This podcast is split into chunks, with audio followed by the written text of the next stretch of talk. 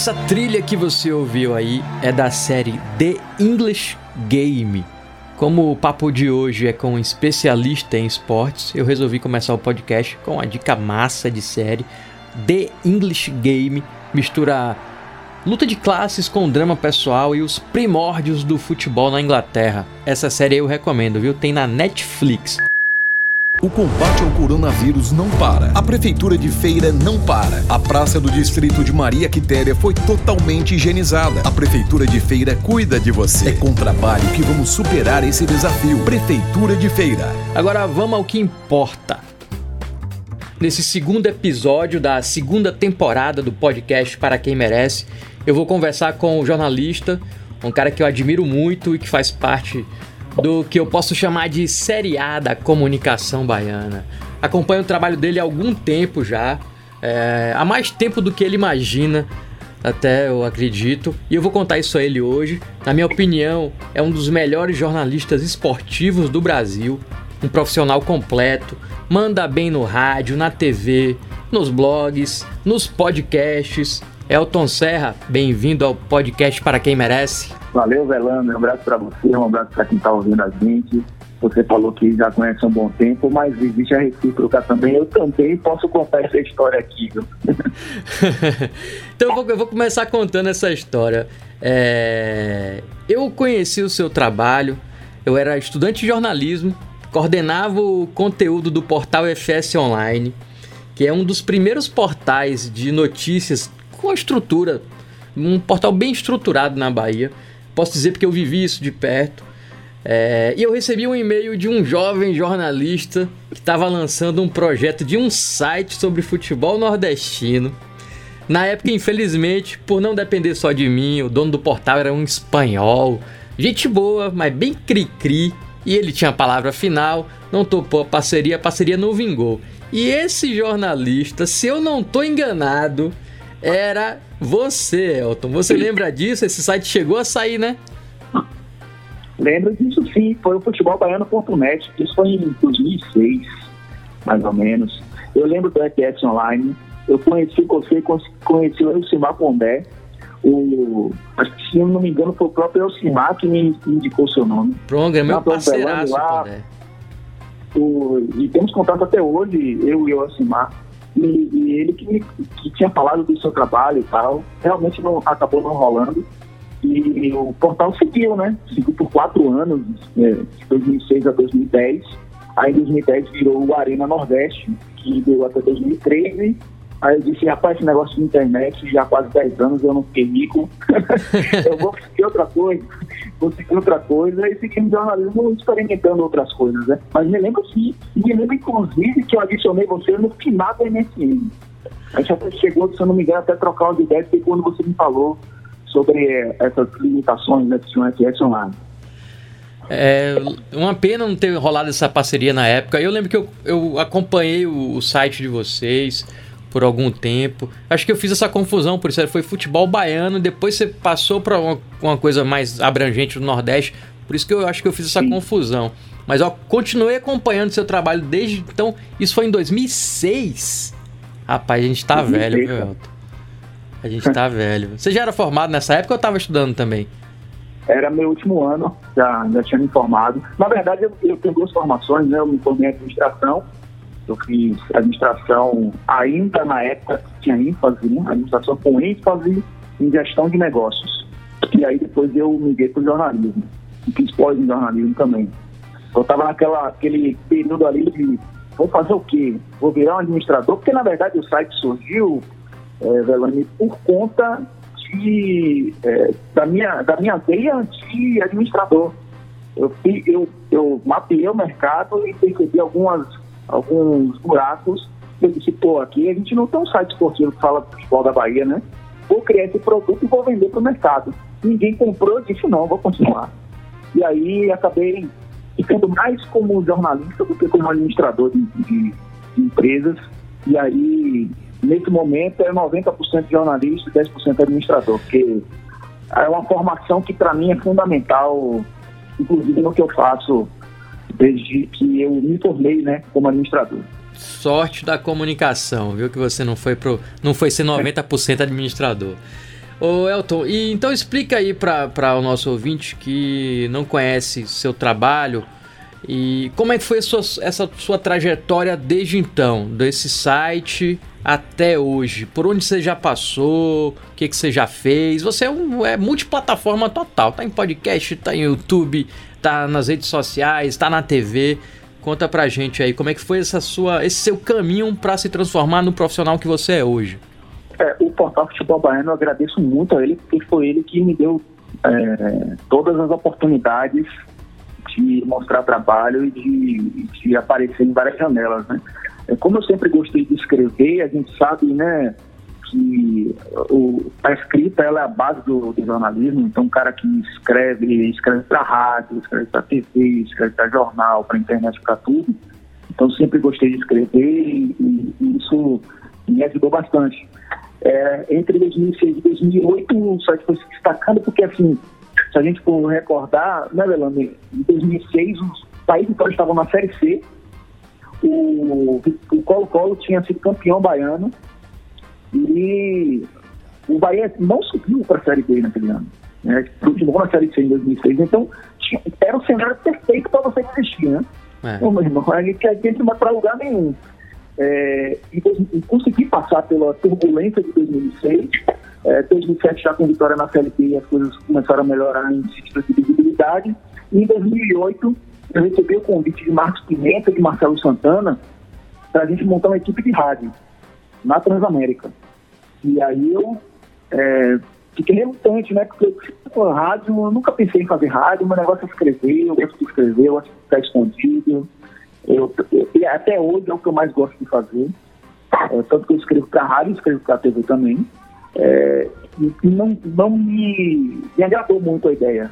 Mas aí depois eu pensei que não, é uma oportunidade de experimentar também uma outra plataforma e tal. Eu acabei aceitando a, a, a oportunidade. Eu acho que foi a melhor decisão que eu tive também, porque o rádio, é, e você conhece muito bem, sabe muito bem que o rádio é uma escola fantástica para quem trabalha no jornalismo. É, eu me identifico, me identifico com isso que você falou, porque eu tive essa mesma coisa quando recebi o convite do, do, da rádio. Eu também sempre fui o cara de escrever, sempre gostei de escrever, nunca gostei de, apesar de ser da comunicação, de me expor, de fazer vídeo, de estar tá falando no rádio.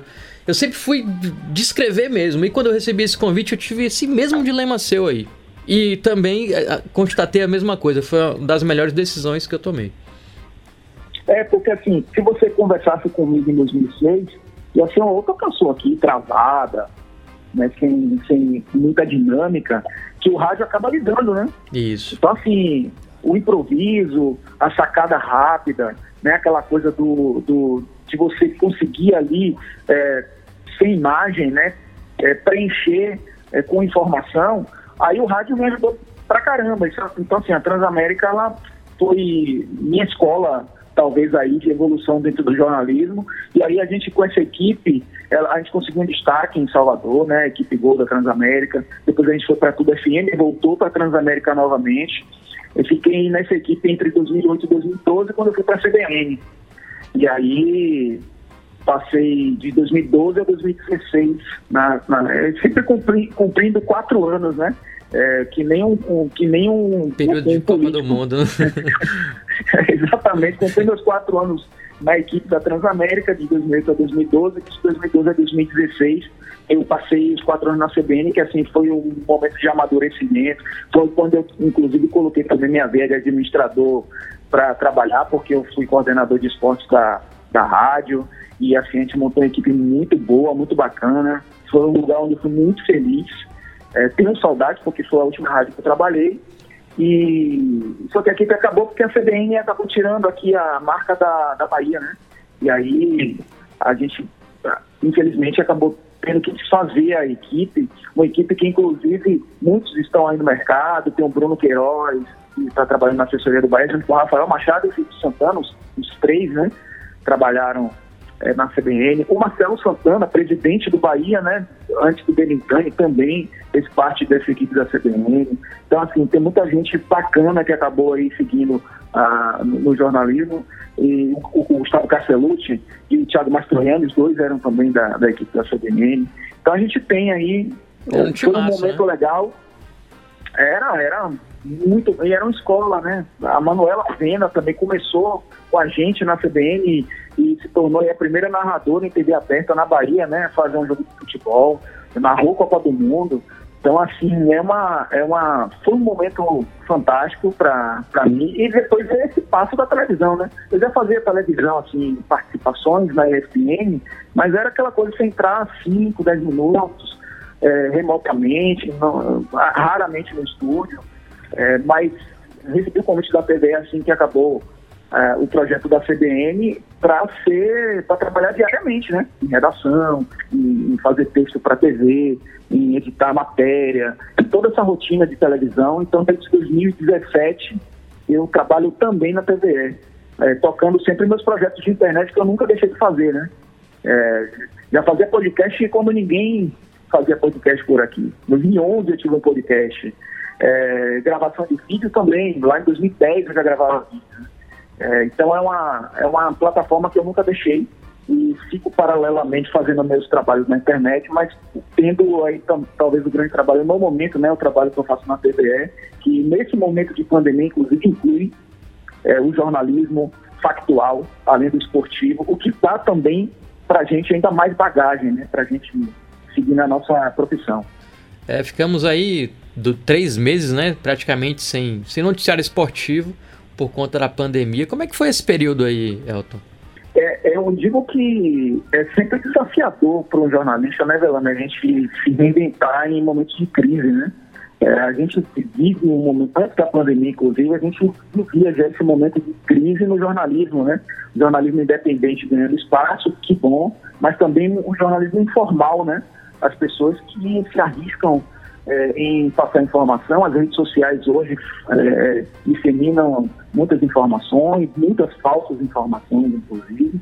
Então, assim, para a gente do jornalismo tradicional, do, do jornalismo oficial, digamos assim, a gente precisa, precisa é, encarar esses desafios, né? De fazer com que as pessoas entendam que nós somos as vozes da credibilidade também. Então já aconteceu isso antes da pandemia. Aí vem a pandemia, esgota o assunto esporte, né? Olimpíada cancelada, é, você tem aí as competições internacionais canceladas, e cancelada e o futebol brasileiro também. Mas assim, a bola rolando é que parou, porque o futebol não, como um todo, como engrenagem, não parou, né? Então você tem aí a conversa com as fontes com relação ao que fazer nesse momento de, de pandemia, é, secam aí as questões financeiras, como é que eles se viram para pagar os salários, como é que os dirigentes se projetam para um, possível retorno. Aí veio essa ANC das transmissões esportivas, que também tem uma alimentada nos noticiários, e aí você também vai tentando é, ver como esses caras estão é, pensando o futuro do futebol com relação às transmissões esportivas.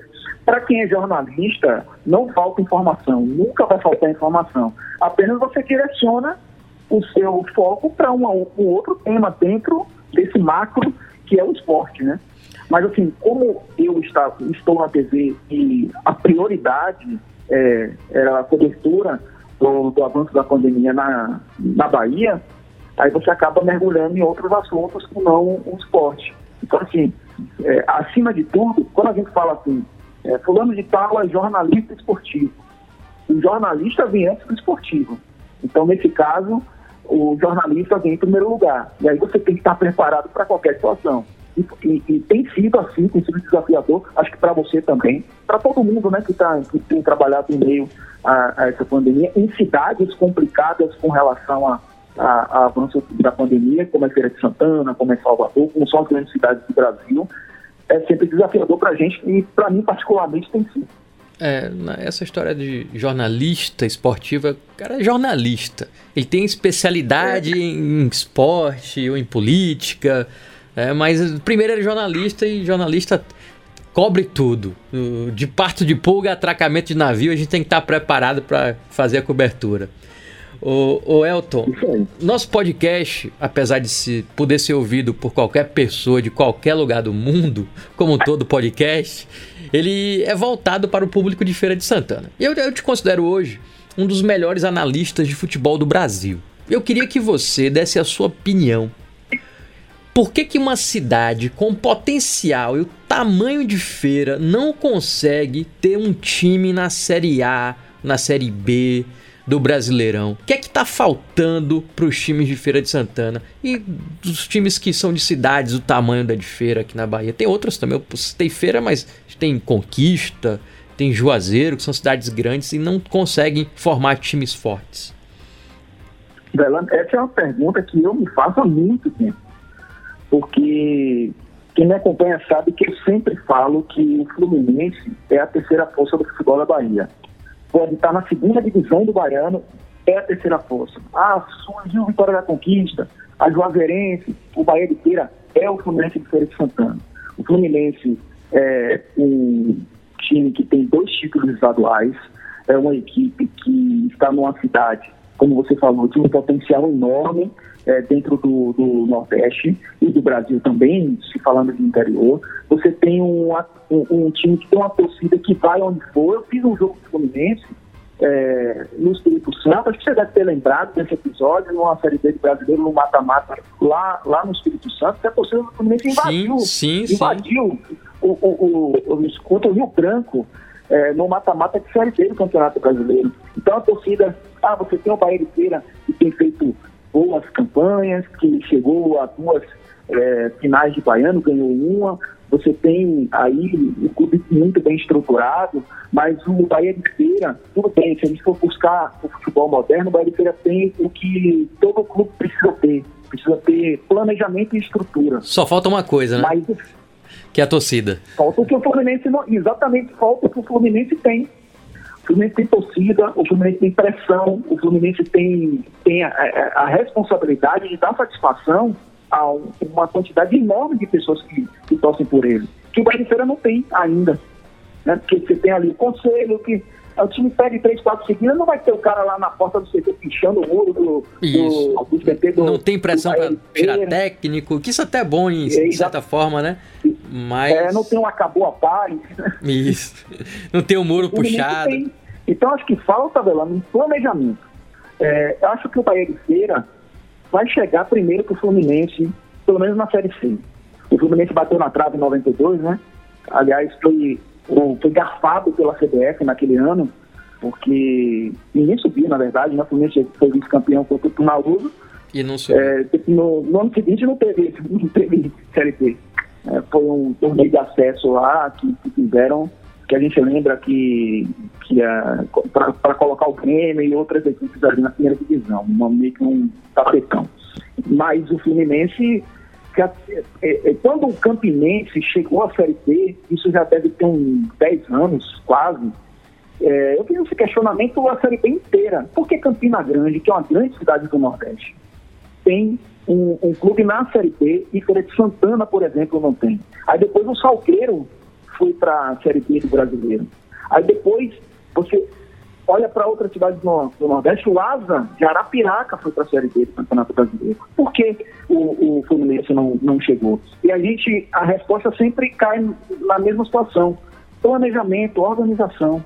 Se o Fluminense fosse um clube mais organizado, se fosse um clube mais bem planejado, o Fluminense certamente chegaria a uma Série C do Campeonato Brasileiro. Porque numa Série B, é, tecnicamente as coisas se nivelam. Quem consegue sair na frente é quem tem um diferencial. Se for organizado e tiver uma torcida que pressiona, que bota 5, 10 mil pessoas dentro do estádio, meu amigo, aí, é, é, aí você tem um diferencial, um ganho absurdo. É diferente, que né? Tem, que é. não está sabendo explorar. Eu acho que é isso que falta. Planejamento que o Bahia inteiro, como eu disse, tem. Mas não sei se se sustenta por muito tempo, porque não tem um cara que vai reclamar, que vai ficar berrando na, na, no ouvido do técnico o tempo inteiro, que vai, que vai ter um comentarista aí na rádio dizer que o técnico está tá, tá substituindo errado, que, que a torcida vai ligar para a rádio e vai dizer, ah, vou tirar esse jogador. Não, não há uma pressão no Bahia de Feira, e isso dá mais tranquilidade, mas não sei se se sustenta por, muito, por muitos anos. Já o Fluminense tem esse potencial que eu acho que é um potencial tão desperdiçado que deixa a gente até é, frustrado, né? É a marca. Uma como Fluminense. É a marca mais forte de Feira de Santana, é o Flu de Feira e é muito mal aproveitada, infelizmente. É, Ô Elton, essa pergunta você deve ouvir sempre. Jornalista esportivo pode revelar o time que tosse? Meu amigo, jornalista esportivo deve revelar o time que tosse. Eu, entendo, eu até entendo que as pessoas se preservem porque a gente vive numa sociedade tão intolerante, né? E hoje a gente tem uma sociedade intolerante que não sabe interpretar texto, não lê texto. É, pelo menos a sua maioria. E aí. Infelizmente. Tem, infelizmente tem as distorções. Então as pessoas se preservam. Mas assim, a gente trabalha com informação, né? A gente tenta ser, passar credibilidade. Credibilidade para o jornalista é algo tão difícil de construir que num, num sopro você pode perder toda a credibilidade. Né? Numa palavra mal colocada, você perde e é difícil construir credibilidade. Então, quando você revela o seu time de peito aberto, como eu digo que eu sou torcedor do Bahia, é, é, uma, é uma coisa que você diz, pô, o cara está sendo transparente. Né? E, e, assim, se eu trabalho com informação, e a pessoa me pergunta, eu estou dando informação. Agora também não fico dizendo o tempo inteiro, né? É, não é uma informação relevante também. O jornal, é uma informação, mas não, é um, não tem a relevância dentro de um, contexto. Então acho que deve, eu, eu, eu sempre trago isso comigo. É, eu não tenho problema nenhum em revelar, e revelei isso em 2008, quando entrei no rádio, quando fui perguntado. O que me, o que me dá um alívio absurdo, né, de você ter que ficar escondendo, que, ah, muita gente diz que é Ipiranga, que é Galita, é, para não se comprometer, também. né, para não se comprometer. E... Exatamente, então acho que isso aí é uma, eu acho que eu respeito quem, quem, quem preserva o seu, o seu time, mas eu acho uma informação que deixa a relação transparente.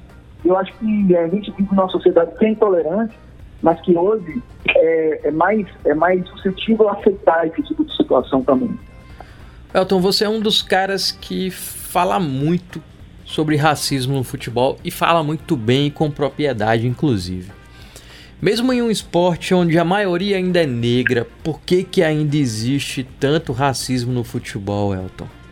porque o futebol é um reflexo da sociedade, e nossa sociedade é uma sociedade racista, que vive num racismo estrutural, não é um racismo explícito. É, quando alguém chama o outro de macaco, é, talvez aquilo doa diretamente e dói mesmo, mas o pior é você fingir que não é racista. E aí você não dá espaço a, a pessoas, a, a ascensão do negro dentro da sociedade. É uma falsa é, sensação de democracia racial que não existe no Brasil. Isso acontece no esporte também. Quando você é, identifica o negro apenas, e isso historicamente no futebol brasileiro é assim, quando você identifica o negro apenas do cara do drible, do entretenimento, do cara que parte para cima, esse cara não tem é, o direito de raciocinar. E quando um cara se posiciona, assusta a sociedade. Tipo, opa, como assim? Esse cara é só para driblar, pô, porque ele tá, tá falando sobre porque ele está se posicionando sobre, sobre determinados, não só sobre racismo, tá? Sobre qualquer é, situação política, econômica, enfim, do contexto social, de família. O cara não pode é, se posicionar porque se criou o estereótipo do jogador negro ser, ou o atleta negro, né, de um modo geral, ser o cara apenas para entreter as pessoas na arquibancada. Ele não, não pode ter voz. E eu cito muito exemplos interessantes e dois recentes, do Balotelli e do Marega, do Balotelli na Itália e do Marega em Portugal. Quando o mesmo se posiciona diz, eu não vou jogar, eu vou sair de campo. Eu não, não vou aceitar assim. Aí o pessoal de fora, opa, como assim? Até os próprios companheiros né, de, de time tentando segurar o cara para o cara permanecer em campo, porque existe esse racismo estrutural na, na, na cabeça das pessoas. E que não, rapaz, você está aqui para entretenimento. Você não pode se posicionar. Como se fosse obrigado e... a aceitar tudo pelo entretenimento. Exatamente, e, e muitos deles aceitam isso porque acham que isso é da sociedade, é assim que tem que ser. Isso é racismo estrutural. A pessoa se molda um sistema acreditando que aquilo é a verdade. Então a gente está vendo os movimentos acontecerem né, o Black Lives Matter, é, a gente viu o Lewis Hamilton se posicionando toda a corrida na, na Fórmula 1, a gente viu o Kaepernick é, se posicionando no futebol americano, o LeBron James no basquete, e aqui no Brasil você tem o Roger Machado falando como, como técnico de futebol, você vê as pessoas se posicionando e isso vai, vai é, fazendo com que as pessoas percebam que o sistema não é assim, o todos podem ocupar cargos de liderança, que to todos podem ter voz, que todos podem viver na sociedade é, de uma maneira igual. Então é isso que, que precisa, e esses movimentos são importantes e precisam acontecer. Existe, Belândia, resumidamente, porque vivemos num país que vive essa falsa democracia racial, que nunca existiu, diga-se de passagem. E o pulo do esporte para a TV, por que, que existem tão poucos pretos fazendo o que você faz na TV hoje, Elton? Pelo mesmo motivo, porque as pessoas, a, a TV ela se mudou num estereótipo físico também, né? É, o, o, muita gente classifica o negro como um, uma pessoa que não é bonita. É, sempre se colocou o branco como o, o, ser mais bonito, né? É, Jesus é pintado como um cara louro de, de, de cabelos longos, né? E, e só para ficar no exemplo dele, muitos negros intelectuais eram embranquecidos em fotografias pretas e brancas há, há um tempo atrás jornalistas, inclusive, com o próprio Rui Barbosa. Então, é uma, é uma questão também que, que envolve isso. Tem a questão da imagem. E aí tem a questão também de achar que o negro não pode ocupar um cargo de destaque. E aí, meu amigo, o cara tem que trabalhar duas, três, quatro vezes mais para provar isso. E, é, e, e, ainda assim é difícil. Muita gente me pergunta, velho, por que você não está na Globo? Por que você não está numa, numa TV de maior destaque? é, assim, é, dentro de um racismo estrutural, obviamente que eu posso dizer que é porque os grandes diretores, os chefes, não querem uma pessoa como eu na frente da tela. Porque se criou, ao longo dos anos, um estereótipo diferente. Mas aí também, eu sempre eu respondo, será que eu quero estar naquele lugar? Será que aquele lugar para mim é o lugar que eu vou me sentir bem?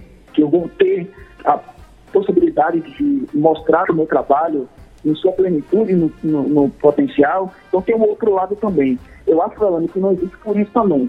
Há um acerto estrutural dentro das empresas de comunicação, partindo de um estereótipo físico né, de pessoas ao longo dos anos que tem, tem se quebrado, primeiro, por conta de é, algumas empresas querem dar satisfação para a sociedade, muitas até engolem a si com isso, e aí os negros ocupam esses lugares muito mais porque as empresas querem dar satisfação à sociedade, mas ao mesmo tempo, se eles ocupam esses lugares e, e se destacam e abrem espaço para outros, aí a gente começa a modificar esse panorama. Eu acho que isso está começando a acontecer.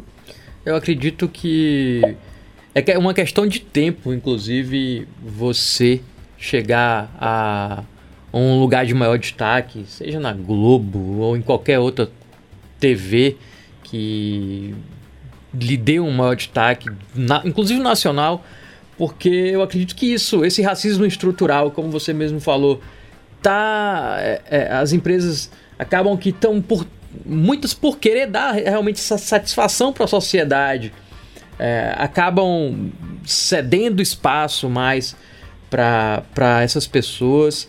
É, algumas eu acredito que realmente estão revendo o seu posicionamento, outras é só para dar satisfação à sociedade realmente. Mas no seu caso, é, Elton, eu acho que é, é, uma questão de tempo. Você é muito bom no que faz. É, eu tenho certeza que lutou muito para chegar onde chegou. E é uma questão de tempo esse reconhecimento que eu tenho certeza que vai vir. Todo mundo que às vezes eu converso, estou falando sobre comentarista, comentarista é, é, é, é, alvo de muitas críticas, né? Os torcedores metem o pau mesmo. E eu sempre falo, rapaz, vocês já viram um, um cara que tem na TVE é, Elton Serra tal. Sempre falo de você e todo mundo que me dá um retorno depois fala, pô, eu vi o cara, viu? Bom mesmo tal. Então isso é uma questão de tempo. Se eles não. não é, é aquela história do Zagalo, vão ter que te engolir, sabe? Vai acontecer, vão ter que te engolir. Ô, ô Elton, para encerrar, é, onde é que as pessoas podem te encontrar, te ouvir, te assistir? Seu canal no YouTube, podcast, site. É, faz, faz seu jabá aí, faz sua propaganda aí pra galera. Oh, então, é, esse momento é bom, hein? É, de tanto faz que eu tive, que a gente já conversou aqui, eu alimento meus textos no eltonserra.com, que aí eu escrevo é, opino e tudo. É, é como se fosse ali meu hub, né, onde eu coloco a maioria das informações. É, alimento muito meu Twitter também, arroba Elton Serra. Eu dei, uma, eu dei uma pausa no YouTube, mas eu participo de uma live toda semana chamada Linha Alta no, no YouTube com Darino Sena, Pedro Centucé e Cássio Cardoso. Três jornalistas da mais alta competência aqui na, da, do nosso estado. É, e tenho dois podcasts, né? O Eixo que Pariu, que é um podcast que fala dos clubes fora do eixo Rio-São Paulo, junto com dois amigos, um de Belo Horizonte, o Léo Gomide, um de Porto Alegre, o Gustavo Fogaça. É, e o Chá Comigo, que eu, é, sempre que tenho a oportunidade de conversar com um personagem interessante, eu bato um papo com ele e posto lá também, está em todas as plataformas digitais aí também. Além da TVE, né? Tem um cartão verde toda segunda-feira e tem aí os, os programas, é, tem o TV Notícias todo de segunda-feira às 18h30, que duas ou três vezes na semana, sempre quando tem futebol também eu participo. Mas tudo isso eu posto também nas redes sociais, principalmente no Twitter, arroba Serra. Então, rec recomendo seguir no Twitter, viu, galera do Twitter. Ô Elton, quero agradecer sua participação no nosso humilde podcast. Desejo ainda mais sucesso na sua carreira. Espero que em breve você possa comentar um título, quem sabe um acesso à Série A de um time diferente, de preferência o Flu de Feira. Viu? Deixo aí, meu muito obrigado para você. Melano, muito obrigado. Assim, você falou comigo na hora. Eu ainda disse a você que você convoca. Como eu te falei, já acompanhava o trabalho também. Acompanha também nas redes sociais. Você sempre ácido com as coisas que acontecem em Feira de Santana. E tem que ser assim mesmo, né? Porque às vezes a gente parte do princípio que a gente precisa aceitar muitas coisas porque essas coisas não estão no mainstream, né? E, pô, Feira de Santana é uma cidade enorme, é uma cidade eu que eu conheço muito bem, né? Tenho, tenho, tenho laços em Feira de Santana também e frequento a Índia da Princesa e, e outros, é, inclusive outros lugares que eu não posso nem citar, tipo Paraguai, né? Rapidamente, ano passando, Paraguai. então, é, é, um, é uma cidade que a gente conhece o potencial e, assim, tem que ter pessoas também realmente que se impõem, que colocam sua opinião, que batem de frente com as autoridades, que cobram o melhor para a cidade, porque é assim que a gente faz crescer as coisas, né? Assim que, que, que, a gente vai ver Feira de Santana crescer, que as cidades grandes do interior vão crescer também. Então, acho que você também faz um trabalho muito bom. É um cara que eu acompanho também. Estou risado às vezes com seus, seus sarcasmo, que eu adoro gente que, que, usa do sarcasmo para algumas situações. E também desejo que você tenha é, esse crescimento, que você tenha também esse espaço para poder mostrar o trabalho para muito mais gente. Se depender de mim, meu amigo, você vai esse espaço também, né? Um abraço e estou sempre à disposição. Valeu, Elton. A nossa meta é que as pessoas respeitem Feira de Santana e a nossa meta é dobrar essa meta. Valeu? é isso aí. Valeu, meu velho. Um abraço. Valeu, cara. Um abração. Esse foi o podcast para quem merece. Mais um papo bacana aqui, dessa vez com o Elton Serra. Valeu, até a próxima. O combate ao coronavírus não para. A Prefeitura de Feira intensifica a fiscalização no comércio, nos bairros e distritos. Vamos manter o distanciamento. O mais importante é a vida. Fique em casa. Prefeitura de Feira.